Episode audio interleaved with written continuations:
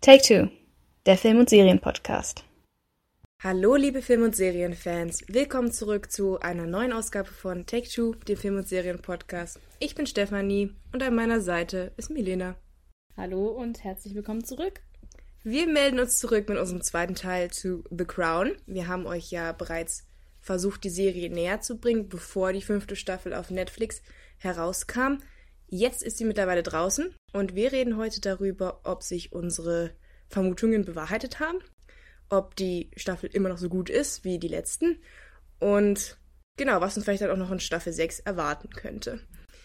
Wenn ihr auf einen spoilerfreien Teil hofft, dann muss ich euch heute leider enttäuschen, denn wir haben uns entschieden, wir gehen gleich in die Folgen rein. Wir spoilern frei von der Leber weg. Wenn das nicht die Art von Podcast ist, die ihr gerne hören möchtet, dann geht jetzt bitte, hört euch unseren ersten Teil zu The Crown an, wo wir euch die Schauspieler näher bringen, euch in die Zeitperiode einführen, also das ganze Setting vorbereiten. Jetzt geht es wirklich hauptsächlich um die Handlung und eben um die neue Staffel, die Melina und ich mittlerweile komplett durchgesehen haben.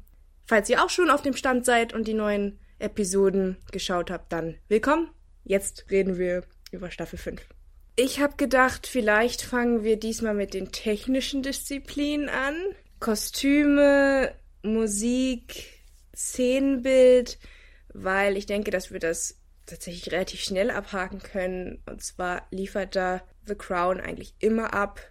Und ich finde, auch diesmal war das wieder gute ja, Qualität. Ich, ich sehe auch keinen Abfall an Qualität. Ich muss sagen, sicherlich eins der Aushängeschilder von The Crown war immer äh, das ist eine teure Serie und sie sah auch immer sehr gut aus. Also die, die Bilder sind einfach gestochen klar. Die Kostüme sehen immer gut aus. Also ich habe wirklich meine Freude an den Kostümen in The Crown. Da finde ich es immer wunderschön, wie sie da teilweise die alten Looks von zum Beispiel Diana rekreiert haben. Aber das haben wir ja schon in der, in der Preview gesagt. Um, die Musik ist, glaube ich, von Martin Phipps, wenn ich mich nicht stark irre. Auch ein ähm, bekannter britischer ähm, Komponist, der auch viele BBC-Verfilmungen gemacht hat, unter anderem North and South, meine, mein Lieblingskostümdrama. Ich muss sagen, es hat mich jetzt nicht ganz so vom Hacker gerissen. Also da werde ich, wenn wir vielleicht später nochmal über andere Sachen reden, da gibt es durchaus Soundtracks, die mir besser gefallen haben, aber es hat mich auch nicht groß enttäuscht, oder? War okay. Sehe ich ähnlich wie du. Ähm, es war eine Musik, die sich mehr oder weniger in den Hintergrund eingefügt hat. Also es war jetzt nie so, dass die Musik irgendwie lauter oder imposanter war als das, was man gesehen hat auf dem Bildschirm. Nichtsdestotrotz ist das wie, ein bisschen wie bei Rings of Power für mich. Und zwar ist es jetzt eben auch kein Soundtrack, der mir in Erinnerung bleibt auf irgendeine Art und Weise. Und dementsprechend, ja, war es für mich halt wirklich mittelmäßig absolutes Mittelmaß. Es hat geliefert, was es sollte, aber war jetzt auch nicht so beeindruckend, dass ich mir das nochmal privat auf meiner auf Spotify oder Amazon oder wo auch immer mir anhören würde. Was mir wirklich gut gefallen hat, sind die Kostüme. Ich finde, so weit wie möglich und wie auch das, das Aussehen der SchauspielerInnen möglich gemacht hat, hat man hier wirklich versucht, die ikonischen Looks zu kreieren. Insbesondere Lady Di sah tatsächlich an manchen Stellen wirklich aus wie Lady Di. So Make-up, Kostüme, Hairstylist. Das hat alles ein sehr stimmiges Bild abgegeben. Wo ich ein bisschen Kritik üben muss, sind die Special Effects. Ich fand, wenn wir gerade über das Technische reden, muss das auch erwähnt werden, dass gerade so in der ersten Folge, wo man diese Yacht sieht, sieht man schon extrem, dass die teilweise, äh, naja, was heißt teilweise, dass sie nicht echt ist. Es ist halt ein Greenscreen. Es ist ein Greenscreen und das sieht man auch, weil er sehr unscharf wirkt und ja, das hat mir nicht so gut gefallen. Da hätte ich mir ein bisschen von so einer teuren Produktion mehr erwartet. Ja, wobei The Crown jetzt, glaube ich, auch nicht für seine Special Effects bekannt ist. Also sie versuchen ja schon viele Sets auch ja in echt zu machen und haben auch immer ganz hübsche Anwesen dafür eigentlich gefunden. Also natürlich können sie da nicht im, in den echten Palästen drehen, nicht im echten Balmoral oder Buckingham, aber sie finden eigentlich ganz immer, immer ganz gute Ersatzanwesen, die auch immer ganz gut aussehen. Also ich muss sagen, das Bühnenbild bei The Crown hat mich noch nie enttäuscht. Das sieht immer aus wie Luxus pur und ist auch immer wirklich schön in Szene gesetzt. Und ich bin, also das ist vielleicht auch ein bisschen übertrieben von mir, aber ich gucke mir auch immer gerne die Porträts und die Bilder an, die im Hintergrund hängen. Und die stehen oft auch irgendwie in im Bezug zu der Szene. Es gibt zum Beispiel diesen, dieses eine Van Dyke Familienporträt, das immer gezeigt wird. Gerade wenn die Royals sich wieder kabbeln oder irgendwie Familienstreit haben, kommt das immer so im Hintergrund in der großen Einstellung. Und ich habe da meinen Spaß dran und da wird wirklich bis als kleinste Detail ausgestattet. Also da habe ich wirklich meine Freude dran und das sah auch diese Staffel wieder gut aus. Ja, man merkt wirklich nicht, dass es nicht der echte Buckingham Palace ist. Also die Sets sind extrem gut aufgebaut, Kostüme äh, sind stimmig. Du denkst wirklich in dem Moment, du befindest dich hier im Buckingham Palace oder in Balmoral oder was auch immer die ähm, Schauplätze dann gerade sind. Das hat alles sehr gut funktioniert. Ja, woran ich auch immer meine Freude habe, sind so Sachen wie Beleuchtung, oder Kameraeinstellungen. Das ist einfach toll, wie dann teilweise die Gesichter eingefangen werden, wie mit Licht und Schatten gespielt wird. Die Schnitte, muss ich sagen, sind teilweise dann doch ein bisschen zu holprig gewesen. An einer Stelle, die mir jetzt präsent ist, ist wackelt auch die Kamera irgendwie mal. Also da war auch, manchmal hatte ich so ein bisschen das Gefühl, dass es äh, nicht so ganz auf dem Level ist, wie man es gewohnt ist. Wie gesagt, viele Schnitte waren mir einfach zum Teil zu früh gesetzt, gerade weil es eine sehr emotionale Staffel eigentlich sein soll, hätte ich mir manchmal gewünscht, dass man bestimmte Szenen etwas länger hätte wirken lassen, aber das ist nur eine persönliche Präferenz von mir. Also ja, mit der Kameraführung größtenteils wirklich überzeugend, teilweise dann auch wieder so ein paar kleine Aussetzer, aber im Großen und Ganzen hat Netflix da wieder abgeliefert. Also man kann eigentlich niemandem einen Vorwurf machen, der irgendwie an der Produktion dieser Staffel beteiligt war. Mit einer Ausnahme vielleicht, und ähm, da kommen wir gleich noch dazu, weil das Drehbuch hat uns, glaube ich, dieses Mal nicht so überzeugt. Wenn wir jetzt, ich sag mal, Drehbuch, Regie und Schauspielerei rausnehmen, also nur die technischen, ich denke jetzt mal die core-technischen Disziplinen bewerten würden, was würdest du der Serie dann geben? Weil ich glaube, dass das einen Unterschied machen würde. Oh, absolut. Also mindestens eine 8, wenn nicht sogar eine 9. Das ist für mich wirklich auf so einem hohen Niveau, was da geboten wird. Ich habe da wirklich immer meine Freude dran. Und äh, das tut mir dann fast schon leid, also wenn wir jetzt später über die Staffel reden werden, dass ich da dann eben nicht diese neuen Punkte geben kann, die diese Staffel definitiv verdient gehabt hätte. Genau, vom Aussehen her hätte sie Rein sie vom Aussehen verdient. Her, ja. Ich möchte noch eine Sache sagen, den Schmuck fand ich auch wieder toll, die Ketten, die Ohrringe, ja. die Hüte. Wunderschön einfach, was da wirklich abgeliefert wird. Äh, wirklich alle Kostüme, ja nicht nur die feine Abendgarderobe, sondern siehst du auch oft, ähm, keine Ahnung, Prinzessin Anne so im Reiterkostüm oder so. Ach, das, das Oder diese Mäntel. Schön. Das ist einfach schön, was. Also, ich habe da meinen Spaß. Dran. Es sieht wirklich echt edel aus. Ja, was zu einer Serie passt, die sich um die Royals dreht. Jetzt kommen wir mal, äh, jetzt kommen wir mal zum Eingemachten, weil wir können ja, wir müssen über die anderen Disziplinen sprechen. Und ja, mit was willst du anfangen? Schauspieler, Drehbuch? Oh, ja. Geht irgendwie auch miteinander einher, es oder? Ist, ja, ich würde sagen, wir können ja mal, fangen wir mal, ich versuche mal mit dem Positiven anzufangen. Gab es Sachen an der Staffel, wo du sagen würdest, dass sie dir gut gefallen hat, haben, gerade an schauspielerischen Leistungen? Gibt es da irgendwen, wo du sagen würdest, oh, Emmy verdächtig? Nein. also das klingt jetzt hart, das klingt extrem hart, vor allen Dingen, weil ich mir angeguckt habe, Staffel 4, die Melina und ich beide schon nicht ganz so gut fanden, weil da das Diana-Drama eben schon sehr wichtig war. Auch irgendwie witzig, dass wir das damals kritisiert haben, wenn man jetzt diese Staffel sieht. Mhm. Und dann habe ich mir angeguckt, wie hat denn die letzte The Crown-Staffel bei den Emmys abgeschnitten. Und sie haben in jeder Kategorie gewonnen. Josh O'Connor hat männliche Hauptdarsteller gewonnen. Olivia Colman hat Hauptdarstellerin gewonnen. Äh, Nebendarsteller hat Gillian Anderson gewonnen. Also sie haben in der schauspielerischen Leistung alles abgeräumt und ich glaube in den technischen Disziplinen auch fast alles. Und die Staffel fand ich schon nicht so gut. Und jetzt kommen wir zu Staffel 5 und da muss ich wirklich sagen, klar hat Imelda Staunton eine gute Leistung gebracht. Also wenn ich jetzt eine nennen würde, dann würde ich sagen, sie war eine gute Queen. Also sie hat mir echt gut gefallen. Aber wenn die Dialoge halt nicht gut sind und wenn die Queen praktisch nicht in dieser Staffel vorkommt, dann ist es auch schwer, sie als Hauptdarsteller für die Emmys zu nominieren. Vor allen Dingen, wenn ich dann halt vergleiche, was so ähm, momentan ja noch ebenfalls in einer Dramaserie nominiert werden könnte. Und da war jede Leistung in House of the Dragon besser, muss ich dir ganz ehrlich sagen. Hm, also da bin ich nicht ganz bei dir. Na gut, dann berichtige mich doch. Also nichts gegen House of the Dragon, aber es, sagen wir mal so, es ist nicht leicht, jemanden zu spielen, der in der realen Welt existiert. Und äh, da fand ich zum Beispiel die Leistung von Elizabeth Debicki, die ja eigentlich Australierin ist, sehr gut, wie sie zum Beispiel den Akzent von Diana nachgemacht hat. Ja, aber das machen sie doch alle gut. Also ich muss jetzt sagen, ich kann niemanden kritisieren. Ich finde, der, äh, der Akzent klingt immer posch. ja, ja, aber das ist gar nicht so leicht, diesen poschen Akzent. Und auch die, ich finde auch Elizabeth Debicki's Mimik war sehr nah an Diana dran, ihre, ihre Körperhaltung.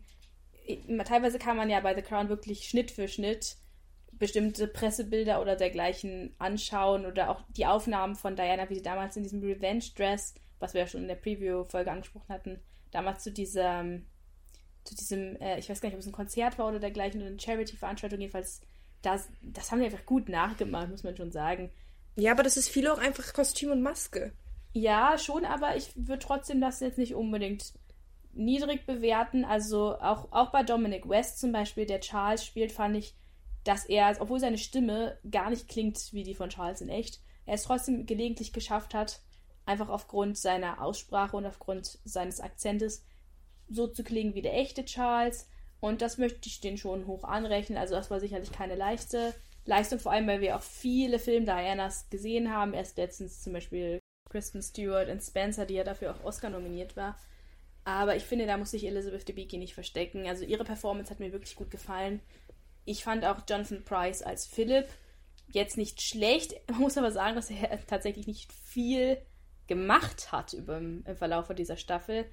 Wen ich, sage ich mal, kritisch bewerten würde, ist tatsächlich Dominic West als Prinz Charles, der einfach, also optisch für mich schon mal so gar nicht gepasst hat. Und auch von der Art, wie er Charles spielt, irgendwie also Josh O'Connor war halt so ein verschüchterter, blasser, super unsicherer, sensibler Typ. Super verkopfter, intellektueller Typ, der halt so gar keine Social Skills hatte. Und dann hast du Dominic West, der halt einfach aussieht wie ein Filmstar. Er ist ja auch ein Filmstar. Und der halt so, so irgendwie männlich und dominant und so, so ein richtiger Machertyp einfach jetzt plötzlich ist. Und die, die äh, Serienschöpfer haben ja auch gesagt, dass sie sich davon inspirieren lassen haben und deswegen Charles ja auch diese Staffel aktiver gemacht haben. Nur ich finde, du solltest also bei einer so einer Serie wie The Crown, klar, du musst den Schauspielern auch ein bisschen Freiraum geben zum Schauspielen, aber letzten Endes soll es ja doch der gleiche Charakter sein. Und für mich war einfach der Bruch viel zu groß. Dominic West bringt eine bestimmte körperliche Präsenz mit. Die Art und Weise, wie er läuft, ich weiß, er hat versucht, den Schildkröten krank zu machen, aber naja, in der Regel steht er schon so ein bisschen soldatmäßig schon da, ne? Gerader Rücken, unglaubliche Ausstrahlung, unglaubliches Charisma. Das Lächeln. Und das wirklich, wenn er dann so lächelt und dann seinen Vortrag da hält und da schmelzt er wirklich die Herzen weg. Und das, obwohl der Mann nicht mehr ganz der Jüngste ist. Und das kommt noch dazu, der sieht für sein Alter verdammt gut aus. Kann man nicht äh, gegen argumentieren. Mit diesem Schokoaugen dann noch. Also das ist halt wirklich nicht. Ich meine, das kritisiere ich gar nicht, weil äh, das ist ja für andere Rollentypen ist das bestimmt die ideale Besetzung. Aber Charles habe ich mir halt immer ein bisschen anders vorgestellt. Wie halt den echten Prinz Charles auch. So. Und da fehlt mir einfach, also jetzt nicht mehr so sehr sein Aussehen, aber sein ganzes Auftreten, seine ganze Präsenz, die er einfach mitbringt. Plus dann noch, dass man ihm ja, wie gesagt, auch das Drehbuch so ein bisschen umgeschrieben hat, damit er halt aktiver, präsenter sein kann, mehr Charisma versprühen darf. Und das weicht mir einfach zu viel ab von dem Charles, den wir in den Serien, äh, in den Staffeln davor gekriegt haben. Zumal ja, das hatten wir auch schon angesprochen vorher im Podcast, ja auch bestimmte Sachen noch dazu geschrieben wurden, wie zum Beispiel dieses Komplott, das er versucht zu schmieden gegen die Queen, was ja auch erwiesen ist, dass das wohl in Wahrheit nicht passiert ist das ist halt auch dem geschuldet, dass man halt ihm eine aktivere Rolle geben wollte. Ach, halt aufgrund der Tatsache, dass halt Dominic West als Schauspieler jetzt halt klassischerweise eben nicht solche Typen Charles spielt, sondern halt mehr so den klassischen Leading Hero, den Leading Man. Und das hat für mich halt nicht Oder gepasst. wie in Downton Abbey. Ja, spielt, er, spielt er den Leading Man im, im Film. Ja, das, ja, aber das passt, das passt ja auch perfekt. Also da hat er ja auch wirklich gut abgeliefert. Aber jetzt ist es halt einfach nicht mehr der Charles, den ich gewöhnt bin. So. Ja, ich glaube auch davon ab, glaube ich auch nicht, dass der echte Charles Breakdance tanzt. Aber das ist nochmal ja, eine andere Geschichte. Das ist nochmal eine andere Sache. Wir haben jetzt Imelda Staunton angesprochen als Queen Elizabeth. Wir haben Jonathan Price angesprochen, Elizabeth Debicki und auch Dominic West. Wenn du dich an unseren letzten Podcast erinnerst, also an Folge 19, dann weißt du, dass wir noch zwei andere Menschen besprochen hatten. Und zwar einerseits Leslie Manville, hatten wir vorbereitet als Queen Margaret und Johnny Lee Miller als John Major. Was war dein Eindruck von den beiden? Also Leslie Manville als Margaret fand ich stark in der einen Folge, wo sie auch wirklich was gemacht hat. Das ist auch die beste Folge, ohne Zweifel. Das ist Folge 4, soweit ich weiß. Annus Horribilis. Ich wollte dich nachher noch fragen, was die beste ist. Egal. Ja, sorry. Du darfst nachher noch deinen Flop bringen. Jetzt habe ich es leider schon gespoilert. Aber für mich war die beste Folge die Margaret-Folge, wie auch ich in dieser Serie immer die Margaret-Folge sehr stark einschätzen würde. Und da hat sie mich echt überzeugt. Sie hatte auch super Chemie mit Timothy Dalton, der ja Spoiler, aber wir sind, wir haben ja gesagt, wir machen Spoiler, der ja als Peter Townsend wieder zurückgekehrt ist. Und das war eine schöne Chemie, die die hatten und das hat mir wirklich gut gefallen und sie konnte da auch wirklich abliefern. Sie hatte halt einfach sträflich zu wenig Szenen. Und auch Johnny Lee Miller als John Major hatte viel zu wenig Auftritte, aber da, wo er dabei war, hat er immer abgeliefert. War er einfach. Weiß nicht, ob der echte John Major auch so viel Charisma hatte. Das ist dann wieder die Frage, ne? Gleiche wie mit Dominic West und mit Charles. Aber ähm, der war einfach. Die wenigen Szenen, die er hatte, hat er wirklich beherrscht. Und das ist nicht so leicht, wenn du zum Beispiel Imelda Staunton gegenüberstehst. Meistens sitzt er ihr gegenüber. ja. ja. Zu Leslie Manville werde ich gleich nochmal kommen, äh, wenn wir über Annus Horribilis sprechen, weil ich denke, es gibt so viele schlechte Folgen in dieser Staffel. Wir sollten auch über die eine gute Folge vielleicht nochmal mhm. kurz reden. Äh, mein Fazit zu Johnny Lee Miller lautet, ich mochte seinen einen Monolog am Ende der ersten Folge, wo er sagt, dass die älteren ähm, Royals leider komplett den Blick für die Realität verloren haben und die Jüngeren mit ihren eigenen Problemen beschäftigt sind und dass das leider in seiner, während seiner Regierungszeit vermutlich alles in die Luft gehen wird. Das fand ich einen schönen Dialog, wo ich, beziehungsweise Monolog, wo ich dann auch das Gefühl hatte, okay, das klingt jetzt wieder ein bisschen mehr nach The Crown. Ansonsten bin ich wirklich komplett enttäuscht. Nicht von Johnny Lee Leistung, weil dafür kann er ja nichts, sondern halt von den Drehbüchern, dass sie nichts mit der Figur John Major anzufangen wussten. Dann lass uns doch jetzt mal inhaltlich weitergehen, wollen wir gleich über Folge 4 sprechen? Über ähm, eine der wenig guten Folgen? Ich würde ich würd einfach mal chronologisch am Anfang anfangen. Wir haben in den ersten zwei Folgen wirklich sehr den Fokus auf das Diana-Drama, wie auch in der ganzen Staffel. Und der Bogen, der gewählt wurde für die Staffel, was ich auch interessant fand, war der Konflikt um die royale Yacht. Sie heißt Britannia. Und sie soll, wir haben sie ja schon mal gesehen in Staffel 2, haben Philipp und Elizabeth auf eine Reise gemacht und sie soll halt verschrottet werden. Und dieses Verschrotten der Yacht wird sozusagen als Analogie für das Königshaus verwendet, das eventuell auch kurz vor der Abschaffung steht und halt ums Überleben kämpft. Womit wir schon mal bei einem der ersten Probleme wären, das ich in dieser Staffel identifiziert habe, nämlich dass hier viele Analogien und Sinnbilder aufgebaut werden, die aber teilweise einfach nicht funktionieren für mich. Also das war ja schon immer ein eine Sache, die The Crown liebend gerne gemacht hat, war irgendwie real politische Probleme zu nehmen oder Sachen, die halt zufälligerweise zur selben Zeit passiert sind, wie irgendwas halt im, in der, bei den Royals und das dann sozusagen als Sinnbild zu nehmen für das, was halt gerade abgeht im Königshaus. Und hier ist jetzt halt die Yacht. An einer anderen Stelle haben wir zum Beispiel auch die Bonfire Night, die dann als äh, Parallel, Parallelismus zu dem Martin Bashir-Interview von Diana gewählt wird. Oder die Kutsche, die erneuert werden die muss. Die Kutsche, die erneuert werden muss. Halt so Bilder, die gewählt werden. Aber das fand ich halt teilweise, muss ich sagen, zu weit hergeholt. Und gerade das Bild mit der royalen Yacht, da frage ich mich, ob sie sich nicht da irgendwie vergriffen haben, weil die Queen versucht halt ernsthaft Sympathie zu heischen, indem sie sagt, ja, aber die Yacht, die haben wir ja schon so lange und die ist ja schon im Familienbesitz und das war, ist ja mein Lieblingswohnsitz sozusagen. Das wirklich, das sagt sie gleich in der ersten Szene. Und das, ist ja das einzige von meinen Besitztümern, das ich wirklich personalisieren konnte. Und davor sitzt halt einfach John Major und, und kann nicht fassen, dass sie das jetzt gerade bringt, dieses Argument. Und so ist für mich die ganze Staffel. Ist das Drama, was da abläuft bei den Royals, einfach so abgehoben von jeglicher Realität, dass es für mich unmöglich ist, mitzufühlen mit diesen Charakteren. Weil ich mir halt so denke, ja, vielleicht sollte die royale Yacht abgeschafft werden und vielleicht sollten dann im Umkehrschluss auch die Royals abgeschafft werden, wenn sie in einer absoluten Wirtschaftskrise, ne, also Post-Thatcher England war ja wirklich wirtschaftlich ziemlich am Ende. Was leider auch nie angesprochen wird, so richtig. Aber also in einem Satz wurde es erwähnt. Dann plötzlich versuchen, irgendwie Millionen auszugeben für ihr Privatboot. Tut mir leid, aber da kann ich nicht mitfühlen. Da kann niemand mitfühlen.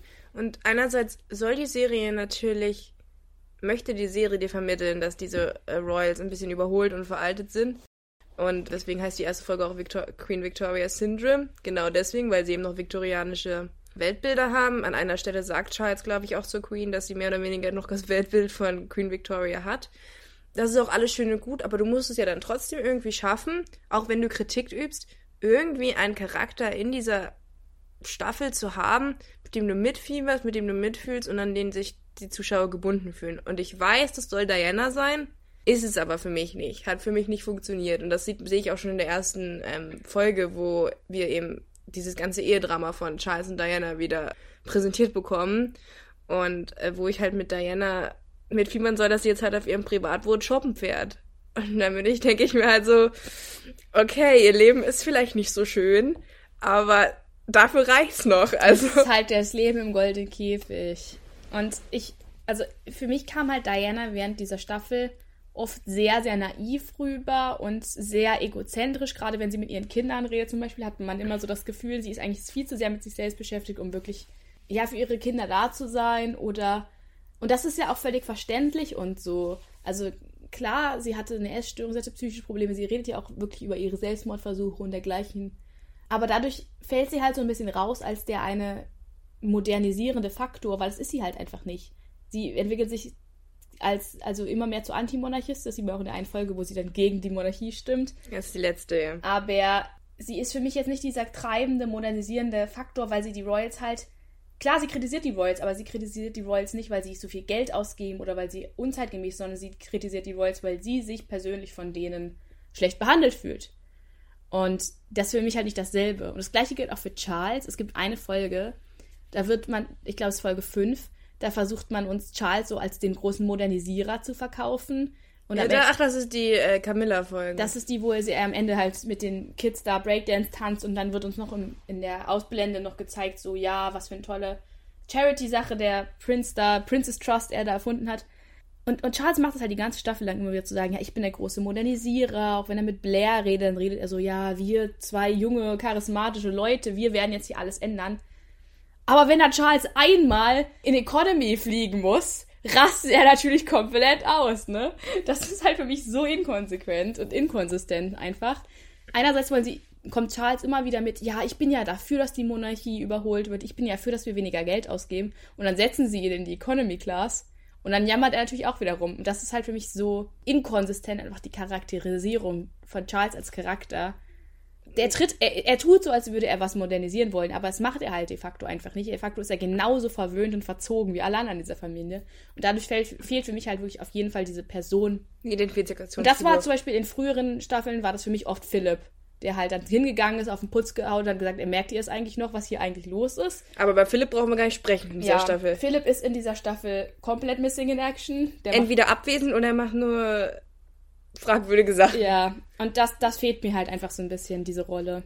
Ja, gut, in Folge 2 wird es dann nicht besser, weil es ist die Philipp-Folge und naja, über die brauchen wir nicht sprechen, die ist vermutlich komplett erfunden und ähm, hat keinerlei Relevanz irgendwie fürs Politische in der Zeit oder auch für die royale Familie. Irgendwie geht es halt nur darum, dass Philipp schon wieder eine Midlife-Crisis hat und äh, eine Freundschaft slash Affäre, wir wissen es nicht so genau, mit einer deutlich jüngeren Frau beginnt und ähm, ja, dann eben seine Kutsche da modernisiert. Und ja. es klingt so lachhaft, wenn ich das schon zusammenfasse, weil es passiert in den ersten drei Folgen nichts. Gar nichts. Ja, Folge 3 ist dann, da sehen wir die Royals praktisch gar nicht, weil das ist die. Ach, hören wir auch mit Folge 3. Folge 3 ist halt wirklich so ein absoluter Nebenschauplatz. Wir sehen dann die Hintergrundgeschichte von Mohammed Al-Fayed, also dem Vater von Dodi, mit dem Diana in dieser Staffel noch nicht mal zusammen ist und auch gar nicht zusammenkommen wird. Ähm, den Vater von der Liebschaft von Prinzessin Diana, mit der sie noch nicht mal zusammen ist. Also, das ist doch absolut lachhaft. Ja, also, wenn du mich fragst, diese ersten drei Folgen hätte man einfach streichen können und der Staffel hätte nichts gefehlt. Was sagst du, dass man in der zweiten Folge noch sieht, wie Diana ihr Buch schreibt? Hätte ich auch nicht gebraucht, denn wir haben ja das später noch das Interview und Diana macht. Auch über zwei Folgen. Diana macht noch so viel anderes. Das Buch hätte ich jetzt auch persönlich nicht gebraucht. Aber dann, dann kommt die Folge, von der Medina und ich der Meinung sind, mit der hätte die Staffel losgehen sollen. Genau, Folge 4, Annus Horribilis. Die ist einfach, hat auch einen guten Aufbau, muss man einfach mal sagen. Die hat eine gute Struktur, sie hat einen interessanten Konflikt, nämlich alle Kinder von Elizabeth wollen sich scheiden lassen, außer Edward. Weil Edward noch keine Frau zu dem Zeitpunkt hat. Es ist wirklich sehr witzig. Ich mochte diesen Aufbau ähm, der Folge sehr, den sie da gewählt haben. Ich habe auch zu Melina gesagt, ich würde das ganz genau, ich würde das so und so machen. Und dann ist, hat sich tatsächlich die Folge so entwickelt. Und zwar ist es so, dass über die ganze Folge hinweg die verschiedenen Kinder zu Queen, der Queen gehen und ihr eröffnen, dass sie die Scheidung wollen oder dass die Beziehung zu ihrem Significant Other gescheitert ist. Erst kommt Andrew an, da kommt dann, da sehen wir mal ein bisschen was von Andrews Problem, weil äh, seine Frau schon fotografiert wurde mit ihrem neuen Liebhaber und Andrew halt sagt, naja, geht nicht mehr weiter, mich entscheiden lassen. Als nächstes kommt Anne um die Ecke, da wussten wir schon in Folge 1, dass sie Interesse an Timothy Lawrence hat. Ja. Dementsprechend muss auch sie ihre Scheidung durchdrücken. Und dann sehen wir jetzt natürlich Charles, der auch noch in seiner Limousine anreist und sagt, ja, Mami, ich habe es elf Jahre lang probiert. Das wird nichts mehr. Und über die ganze Folge hinweg, wie gesagt, sind diese verschiedenen Gespräche. Und wir sehen gleichzeitig Margaret, die eben über ihre verlorene, gescheiterte Liebe nachdenkt, nämlich Peter Townsend, der sich wieder, der wieder Kontakt zu ihr gesucht hat. Und dieser Schmerz und der Sehn die Sehnsucht, die Leslie Manville und Timothy Dalton spielen, für eine Beziehung, die alles hätte sein können, aber nichts geworden ist am Ende, das fand ich wirklich sehr stark. Muss ich wirklich sagen. Ich war auch ziemlich beeindruckt davon, vor allem von der, auch von der Idee, das halt parallel zu machen zu den ganzen Scheidungen und natürlich noch dem Brand von Schloss Windsor, was auch noch passiert in dieser genau. Folge, was aber auch ein bisschen kurz kam. Weil man wird so ein bisschen in die Irre geführt. Man denkt im Verlaufe dieser Folge, als sich ähm, Peter Townsend plötzlich wieder meldet, und ähm, mit Margaret in Verbindung treten möchte, denkt man so ein bisschen, oh, er hat wieder Interesse, er möchte es doch nochmal versuchen, obwohl er ja verheiratet ist, wie wir ja wissen. Und dann kommt aber am Ende der Folge raus, er will gar nichts mehr von Margaret, er will ihr eigentlich nur sagen, dass er todkrank ist. Und dieser letzte Schlag dann so ein bisschen am Ende, halt zu wissen, das ist kein Anfang von was Neuem, der jetzt kontrastiert wird mit den Scheidungen, sondern das ist auch das Ende für Margarets große Liebe hat nochmal so einen richtigen emotionalen Schlag einfach versetzt und ähm, fand ich persönlich ganz stark, weil es auch so ein bisschen noch eine Überraschung für mich war am Ende, dass dann halt auch diese Beziehung dann ein Ende gefunden hat. Und was ich auch schön fand, muss ich sagen, waren nochmal diese Flashbacks zu den ersten Staffeln, zu der Liebesgeschichte zwischen ähm, Peter und Margaret, die dann kontrastiert wurden mit diesen Briefen, weil da hat man nochmal gesehen, wie gut The Crown eigentlich mal war und wie, wie interessant damals dieses Hin und Her da äh, war.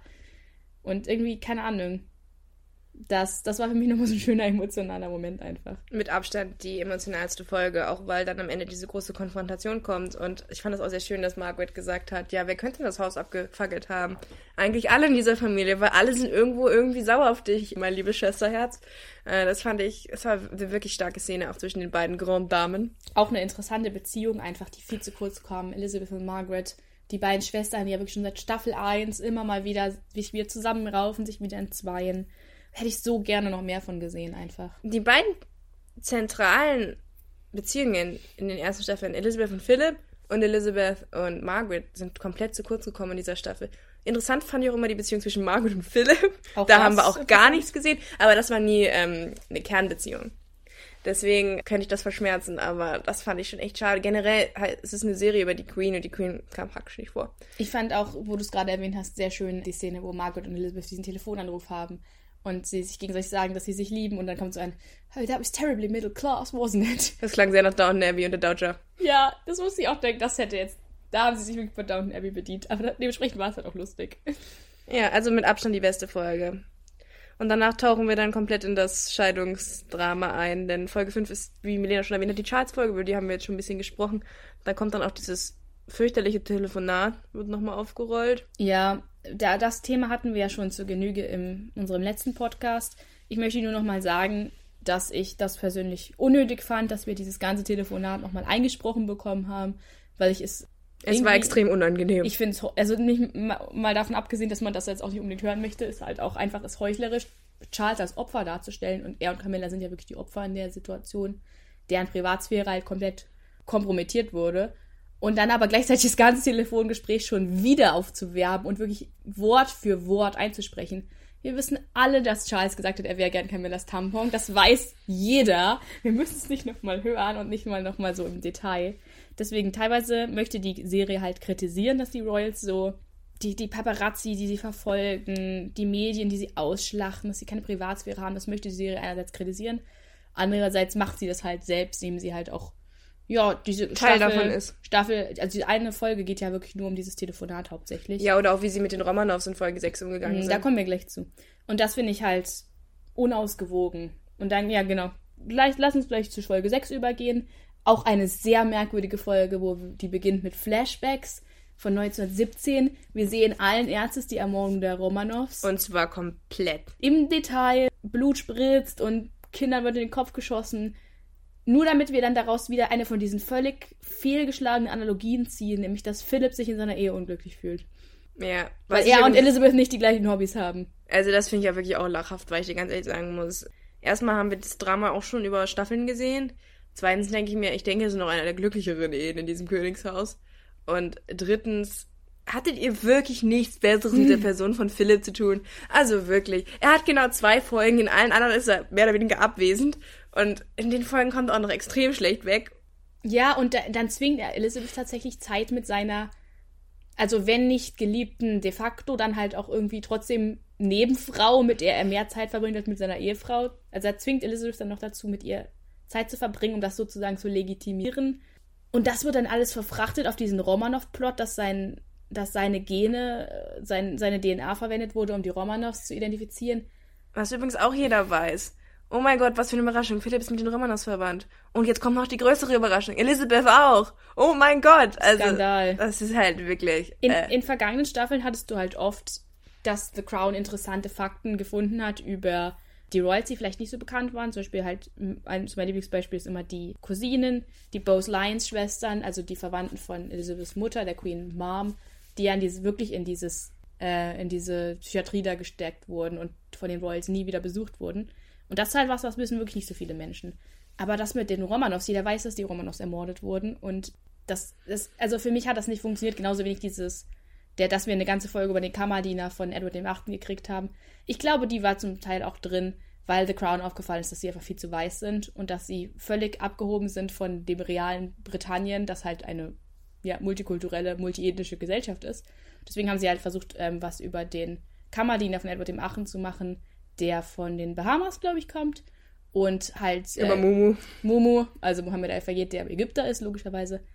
Aber ja, das ist dann wieder ein anderes Thema. Also ich finde halt Repräsentation um der Repräsentation willen immer ein bisschen Schwierig. schwach, vor allem wenn es halt so gar nicht reinpasst.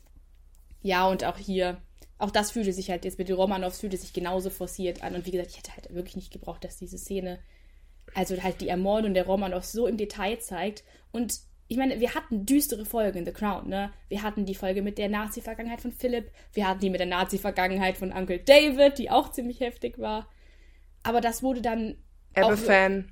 Aber nichts wurde davon gezeigt. Auf ja, die und, Art und Weise. Und ähm, also wir haben ja schon gesehen in Aberwarn, wie diese, dieses Minenunglück passiert ist und die Kinder auch gestorben sind. Das war auch heftig. Aber dann ging es in der Folge auch um dieses Drama. Und in der Romanov-Folge, also äh, Ipatjev Haus heißt die, da geht es nicht um die Romanovs. Da geht es noch nicht mal um Russland. Boris Jelzin taucht zwar kurz auf, Oder aber um den Zusammenbruch des sowjetischen Systems. der auch in der Zeit passiert ist. Darum geht es nicht. Es geht wirklich, es wird verwendet als Hintergrund, damit Philipp seine russischen Wurzeln, die er gar nicht hat, weil er war ja mit, über die deutsche Seite mit den Romanos verwandt, damit er das wiederfindet und damit das sozusagen Ausdruck findet als der, Teil der Tatsache, dass er sich unglücklich fühlt, weil seine, die Queen nicht seine Interessen teilt. Und das ist einfach so schlecht, wirklich. Also es tut mir leid, aber da fehlen mir die Worte das als Hintergrund zu nehmen, statt dass dann das aufgearbeitet wird und die Folge sich wirklich darum dreht, das hätte man ja machen können, dass die Royals damals die Romanovs sterben lassen haben und nichts gemacht haben. Aber darum geht es in dieser Folge nicht. Es geht wirklich um Philipps persönliches Drama. Ja, es geht um das Ehedrama, was wir schon in Folge 2 angefangen haben und dann in Folge 6 sein Ende bekommt.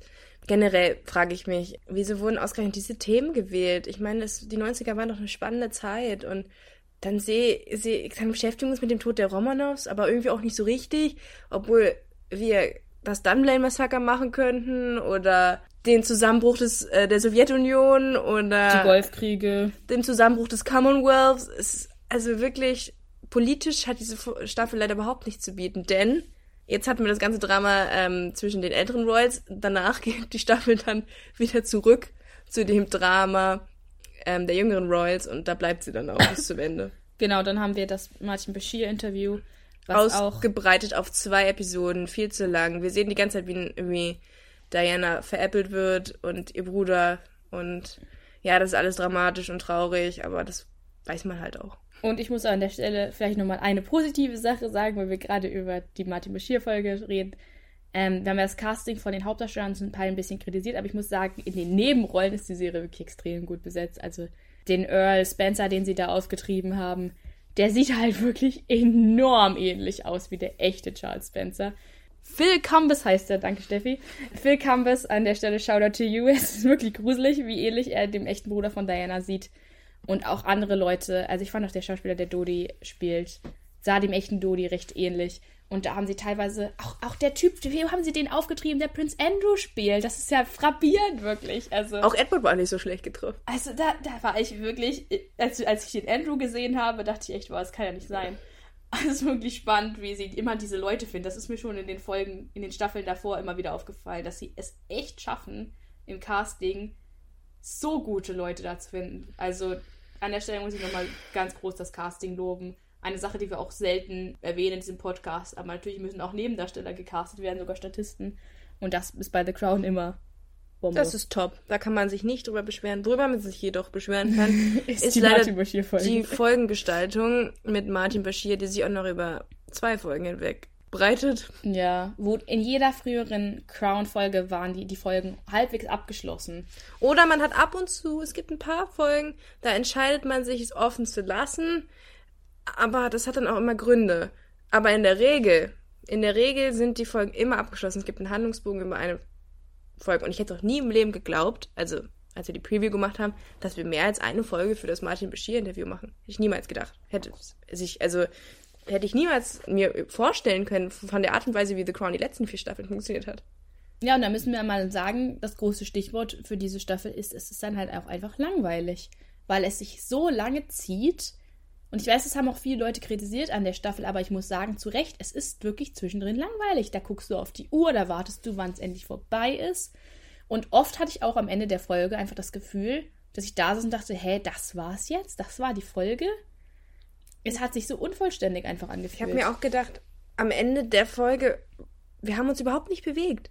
Am Anfang der Folge sind wir immer noch da, wo wir am Ende der Folge waren. Also, ich wusste schon nach Staffel 4, dass Diana und Charles unglücklich miteinander sind. Und in Folge 7 sind sie immer noch nicht geschieden. Oder das ist dann vielleicht, das glaube ich, dann die Folge, wo sie sich scheiden lassen. Also, Hm. man merkt halt einfach, dass hier, dass es sich zieht wie Kaugummi, dass wir generell nur, das ist der kürzeste Zeitraum, den wir abdecken. Wir decken tatsächlich nur sechs Jahre ab. 91 bis 97. Und das ist halt für eine The Crown Staffel, die sonst so um die 15 Jahre abdeckt. Ja, das merkst du einfach. Und dann haben sie sich aus meiner Sicht, das ist meine ganz persönliche Meinung, die muss man nicht teilen, auf die falschen Sachen ähm, konzentriert. Nämlich dieses Royal-Drama, was einfach ausgebreitet wird und ausgekostet wird und es, es zieht sich dermaßen. Also ich hatte da wirklich keinen Spaß dran. Wie, wie fandest du denn, wie würdest du denn, sagen wir mal, die politischen, den politischen Aspekt der Serie an oder einschätzen? Weil ich habe zum Beispiel jetzt bei der, den Bashir-Folgen gedacht, ich fand die ja an sich gar nicht so schlecht, die beiden Folgen. Also Gehören waren- leider noch zu den besseren. Die waren auf jeden Fall besser als der Anfang, der wirklich katastrophal war. Aber ich habe halt gedacht, man hätte die so leicht zusammenschneiden können, wenn man zum Beispiel das ganze BBC hinter den Kulissendrama rausgelassen hat, hätte, wo sich dann irgendwie äh, Hassi und Bird darüber streiten, in welche Richtung die BBC gehen soll, was halt auch eine, einer von diesen Nebenschauplätzen ist, die nichts beitragen zu der Handlung. Und die nur drin sind, um die Handlung zu strecken. Genau, und wenn man jetzt zum Beispiel das alles hätte, also rausgestrichen hätte, dann hätte man eine schöne runde Folge über dieses Martin Bashir-Interview machen können, was ja auch wirklich, also sicherlich eine von den interessanteren Sachen war, die damals passiert ist. Und wie er halt ähm, den Bruder von Diana belogen hat, um an sie ranzukommen und dergleichen. Das ist ja auch eine interessante Story.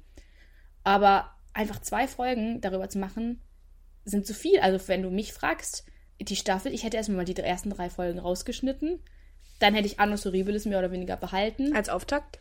Ähm, Folge 5 hätte ich auch eventuell rausgestrichen, die mit dem Telefonat, aber das liegt weniger daran, dass ich die Folge an sich schlecht fand, sondern einfach, dass mich, es mich stört, dass dieses Telefonat drin ist. Und dann hätte ich 6 und 7, das sind, glaube ich, Interviewfolgen. Nee, sechs. Äh, 6 ist die Party of House, hätte ich auch rausgelassen. Da hätte man eine schöne Folge über den Zusammenbruch des Sowjet der Sowjetunion machen können. Ja, und in der Jelze nicht nur als Säufer dargestellt wird. Und dann hätte ich die Interviewfolgen zusammengestrichen, hätte ich insgesamt zwei Folgen für The Crown Staffel, Staffel ähm, 5 gehabt. Bis jetzt. Genau, und dann hätte man noch schön Dunblane bringen können. Die Art und Weise, wie die Konservativen abstürzen. Ja, wie John, ich hätte ja gerne mal gewusst, wie die, was die Konservativen jetzt machen, wo Thatcher weg ist. Wir haben, ein, wir haben eine einzige Miniszene im Parlament dieses Mal bekommen, wo man John Major kurz von hinten sieht, wie er eine Rede hält. Das ist der Beitrag in der Politik diese Staffel gewesen in den 90er Jahren. Ja, und dann gibt's in der letzten Folge, die auch noch eine der besseren ist, wo Major dann gehen muss, weil er halt die Wahl einfach katastrophal verloren hat. Und dann sollen wir uns traurig fühlen, weil er geht und die Queen ist auch ganz traurig und sagt, ja, sie waren einer meiner Lieblings-Prime Minister. Aber wir haben nie gesehen, wie er irgendwas politisch gemacht hat. Deswegen können wir es gar nicht einschätzen. Stattdessen wurde er als Scheidungsanwalt reduziert. Genau, das war auch eine schreckliche Folge. Couple 31 heißt die, glaube ich. Ist das die neunte? Ja, da sollen wir mit dem, den Royals mitfühlen, weil sie sind zwar abgehoben und abgedreht und super reich, aber im Endeffekt sind sie doch auch nur Menschen wie wir. Und deswegen sieht man dann in einer furchtbaren Variante von Harry und Sally, wie die ganze Zeit irgendwelche Paare dazwischen geschnitten werden. Nur nicht diesmal, wie sie ihre Love Story erzählen, sondern warum ihre Ehe scheitert und sie sich gerne scheiden lassen wollen. Wirklich, das, als Harry und Sally Fan hat mich das wirklich sehr verletzt, dass dieses Mittel gewählt wurde. Und am Ende sitzen dann halt, nee, die sitzen noch nicht mal da, sondern nur ihre Anwälte. Ja, das war ja der größte Letdown aller Zeiten. Ich dachte, dass wenigstens dann die letzte So wie Szene, Harry und Sally am Ende auch da sitzen. dass dann halt wenigstens in der letzten Szene Charles und Diana da sitzen und sagen, äh, deswegen hat es nicht geklappt. Stattdessen haben wir dann diese komische Dinner-Szene bekommen, in Folge 10, glaube ich. die ich eigentlich nicht schlecht fand. Und dann nahmen sie leider sehr dramatische Wendungen und dann war ich sehr aber, enttäuscht. aber de facto halte ich halt Couple 31 auch rausgestrichen einfach.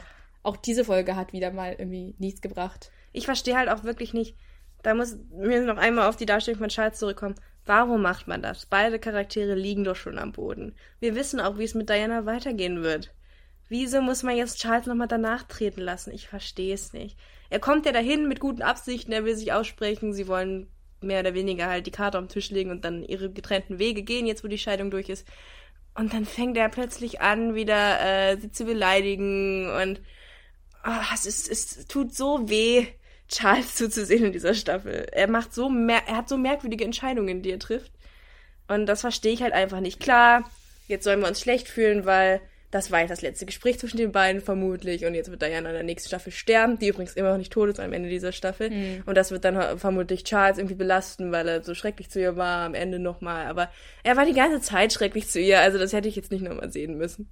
Ja, und auch da sind wir bei dieser inkonsistenten Charakterisierung von Charles, weil einerseits sagte er zu ihr, there was always love, also er hat sie immer auf irgendeine Art geliebt. Andererseits ist er aber auch total klar, wenn er sagt, ich konnte dich nicht lieben, weil ich war ja schon in Camilla verliebt. Also, Hat keinen Sinn mehr. Weißt du, wenn er gesagt hätte, I always cared for you. Ich Ja. habe mir immer Sorgen um dich gemacht oder ich habe äh, immer Zuneigung für dich gespürt. Das hätte ich verstanden. Aber dieses There was always love hat keinen Sinn ergeben, wenn er zwei Minuten später sagt, ja, Camilla ist die Liebe meines Lebens. Klar, sie ist ihm wichtig, sie ist die Mutter seiner Söhne. Er hat sich sicherlich auch um sie geschert, er hat sich um sie gekümmert, sie war ihm halt wichtig, aber er hat sie nicht geliebt, seien wir doch mal ehrlich. Also so wie The Crown es darstellt, hat Charles Diana nicht geliebt.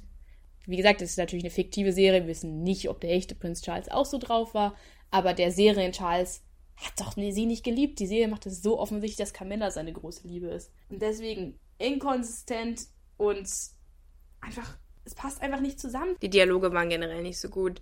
Was ich positiv anmerken möchte, ist, ich fand Camilla diese Staffel tatsächlich ganz in Ordnung. Also sie hatte so ein paar interessante Nebenplots, wie zum Beispiel die Tatsache, dass sie immer noch mit ihrem Mann zusammen wohnt und Charles da jeden Tag anruft. Sehr awkward.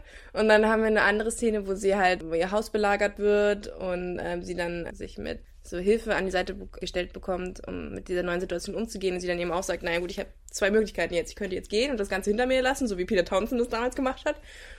Also das sagt sie nicht, aber das sage ich jetzt. Oder ich werde jetzt halt versuchen, mich, unsere Liebe quasi zu legitimieren.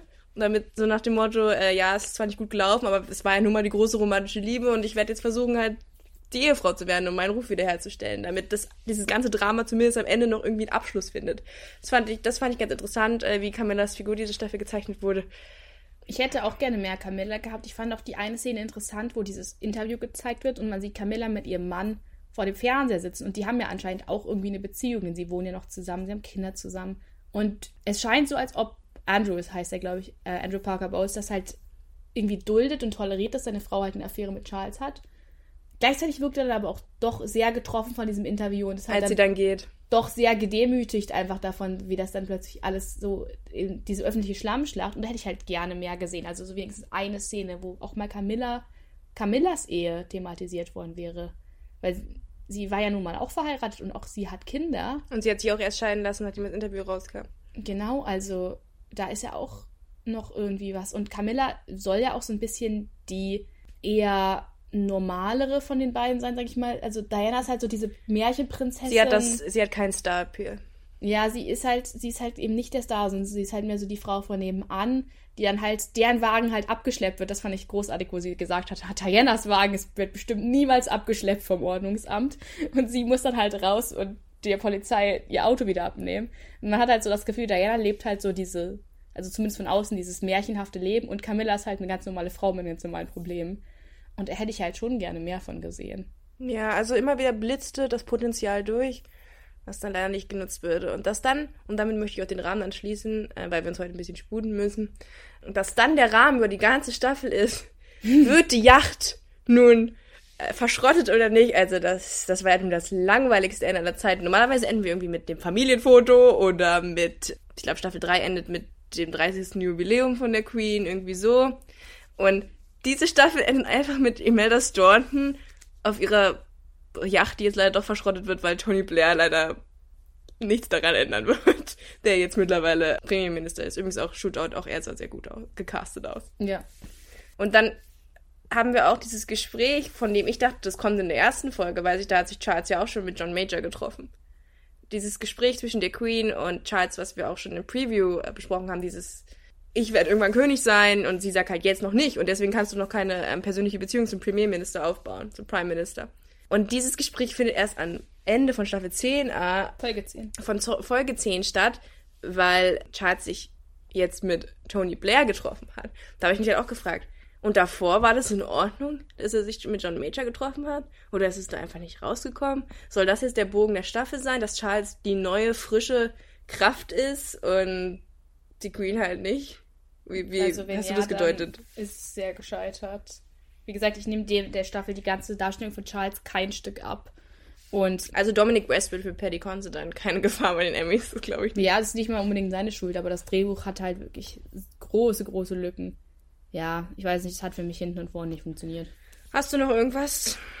Ja, also ich hatte dich ja nochmal gefragt, wie du die Politik einschätzt, aber du hast ja schon gesagt, dass du fandest, dass es viel zu kurz gekommen ist. Ich habe ja schon im Preview gesagt und das ist vielleicht auch nur meine persönliche Meinung, weil andere Leute gucken das vielleicht für das royale Drama, aber mich hat immer am meisten die Beziehung zwischen Premierminister und Queen interessiert. Und wir haben die beiden eigentlich fast nie zusammen interagieren sehen. Dieses, keine Ahnung, er drückt auf den Knopf und die Tür wird aufgemacht und sie kommt rein und sagt Your Majesty und danach sagen sie nur noch Ma'am bis, bis zum Ende. Wenn sie wieder aufstehen, sagen sie wieder Your Majesty. Das will ich sehen, wie sich über politische Sachen unterhalten wird, wie ich, damit ich sehe, was ist die Beziehung von der Queen zum Premierminister. Das habe ich leider nicht gesehen. Ja, so Sachen wie Hongkong wurden auch einfach in einer Sache erwähnt und nicht thematisiert in keinster Weise.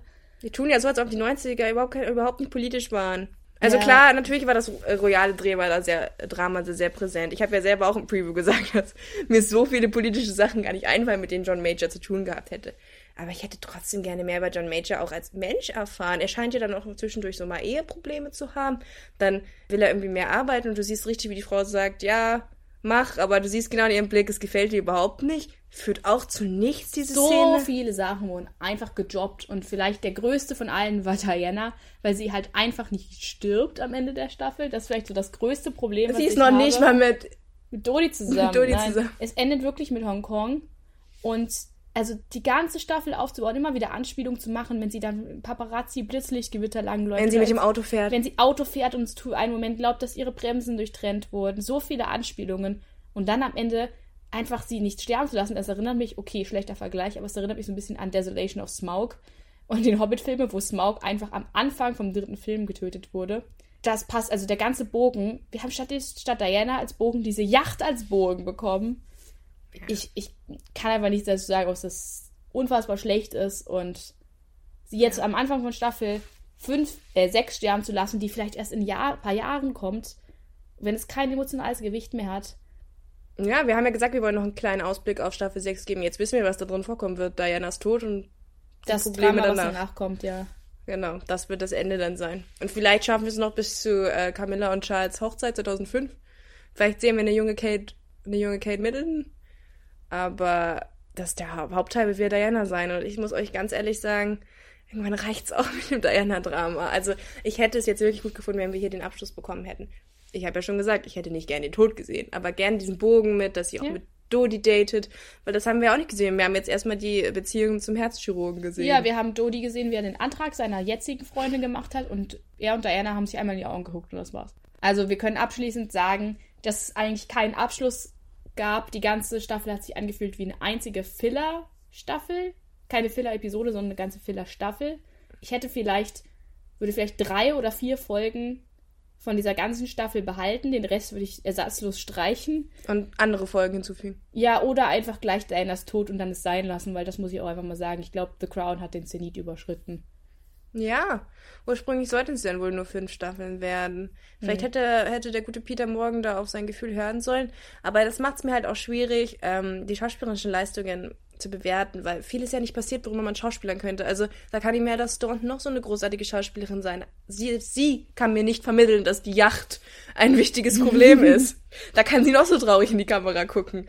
Wenn halt nichts passiert, keine politischen Dramen, keine persönlichen Dramen, außer, ich meine, klar, Scheidung ist schlimm, aber ist jetzt auch nicht das Ende der Welt, dann kann man halt wenig schauspielen. Das einzige Mal, wo sie halt ein bisschen was zu schauspielen hatte, als sie gesehen hat, wie ihr Haus abgebrannt ist. Ja. Aber das, das war auch. War die beste Folge, da waren wir schon. Was war deine Flop-Folge? Also ich sag Mumu. ja, also ich, ich glaube, Ipatjev Haus war, fand ich noch schlimmer, aber Mumu war close second. Okay. Ich, die waren beide katastrophal. Schauspieler top? Ich glaube schon Elizabeth Debicki. Ich sag Elizabeth Debicki oder Mella Stone. Flop? Es ist unfair zu sagen Dominic West, weil jetzt Endes kann er ja nicht so viel dafür, aber er ist für mich einfach fehlbesetzt gewesen. Sehe ich ähnlich und es tut mir eine Seele weh. Ich würde auch Dominic West sagen, muss aber auch sagen, ich hatte große Hoffnungen in Jonathan Price und die wurden leider auch überhaupt nicht bestätigt, weil ich mag Jonathan Price als Schauspieler sehr gerne und leider, leider hat er nichts zu tun und dementsprechend würde ich auch hier sagen, hm. keine gute Besetzung, beziehungsweise was, was soll er machen, wenn er nicht ja, zu Schauspielern also ich fand bekommt. ihn jetzt schauspielerisch gar nicht schlecht, aber sein, das Drehbuch hat ihm halt nichts gegeben, also. Ja. So, und die beste Folge hatten wir schon gekürt. Arno Soribele. Ja, da ist gar keine Frage. Folge 4 war definitiv die beste. Und wenn war ja auch die einzige, die nicht fiktional war, sondern ein bisschen Hintergrund hatte. Wenn die ganze Staffel so gewesen wäre, hätte ich gesagt, boah, ja, The Crown immer noch eine der besten Serien, weil ich habe ja wirklich die ersten drei Staffeln, fand ich großartig. Aber jetzt ja, Staffel 4 war auch schon ein bisschen äh, schlechter, hat aber bei den Emmys, wie gesagt, nochmal richtig abgeräumt. Ich fürchte, diesmal wird nicht ganz so viele Preise hageln. Was ist deine finale Bewertung? Ich gebe 5 von 10, aufgrund der Tatsache, dass halt, wie gesagt, die, alles außer dem Drehbuch wirklich immer noch gut ist. Das ist jetzt ein bisschen untergegangen. Wir haben jetzt die Staffel ordentlich gebasht, aber man muss sagen, dass alles wirklich außer der Handlung immer noch top war. Und auch die schauspielerischen Leistungen, soweit es halt das Drehbuch zugelassen haben, auch Spaß gemacht haben. Deswegen gebe ich trotzdem 5 von 10, aber ich bin echt enttäuscht. Was war deine Lieblingsszene? William repariert den Fernseher ja, von der Queen. William repariert den Fernseher und William redet die Queen, überredet die Queen dazu, eine Satellitenschüssel auf Schloss Windsor einzurichten. Damit sie Pferderennen gucken kann. Palace, damit sie Pferderennen gucken kann. Meine, William war der most relatable Character. William ist auch mein Lieblingscharakter dieser Staffel tatsächlich gewesen. Ähm, meine Lieblingsszene ist die, wo Andrew den singenden Fisch verschenkt. die fand ich auch Die hat alles super. gesagt. Das ist halt auch manchmal The Crown, ne? Kein, kein Dialog, nix. Einfach nur eine Szene, die für sich steht. Charles Gesichtsausdruck, als die Queen den singenden Fisch ausgepackt hat, hat alles gesagt. Ja, du siehst Queen, äh, Queen Elizabeths Vorlieben in mehrerer Hinsicht. Und du siehst halt, was dir nicht so gut gefällt. Ja. War wirklich eine herrliche Szene. Genau, meine finale Bewertung gibt dreieinhalb. Mir hat es leider nicht so gut gefallen. Da kann auch technische Disziplinen, die gehören immer zur Atmosphäre. Das sind immer weiche Faktoren, die wichtig sind. Ganz klar. Und deswegen gibt es auch drei Punkte, drei Sterne oder was habe ich gesagt, drei oder dreieinhalb. Aber das kann alles nicht darüber hinwegtäuschen, dass die Handlung Schrott ist. und ich werde diese Staffel nicht nochmal sehen. Ich sag ganz ehrlich, Staffel 1 und 2 habe ich schon mehrfach geguckt, weil ich die so gut fand. Auch Staffel 3 würde ich mir nochmal angucken. Staffel 4, hm, schon schwieriger. Und Staffel 5, warum soll ich mir die nochmal angucken? Es ist ja nichts passiert. Ich könnte normal von Staffel 4 zu Staffel 6 skippen. Das ist ein gutes Schlusswort, würde ich sagen. Falls ihr noch äh, Meinungen zu The Crown loswerden möchtet, schickt uns gerne eine E-Mail an take22@web.de. Wir antworten euch auch gerne. Äh, ansonsten vielen Dank dafür, dass ihr zugehört habt. Viel Spaß mit The Crown, falls ihr es noch nicht gesehen habt. Und ja, danke und bis zum nächsten Mal. Bis zum nächsten Mal. Das war's schon wieder mit unserer aktuellen Folge. Take Two ist ein Podcast, der über Acast vertrieben wird. Das Logo wurde mit der App Logopit Plus designt. Die Klappe im Intro und Outro stammt von der Website freesound.org. Unser Content wurde mit Hilfe des Programms Audacity geschnitten und überarbeitet. Wenn ihr Wünsche, Fragen oder Anregungen an mich und Milena habt, dann schreibt uns doch einfach eine Mail an take22 at web.de, alles zusammengeschrieben. Danke für euer Interesse und bis zum nächsten Mal.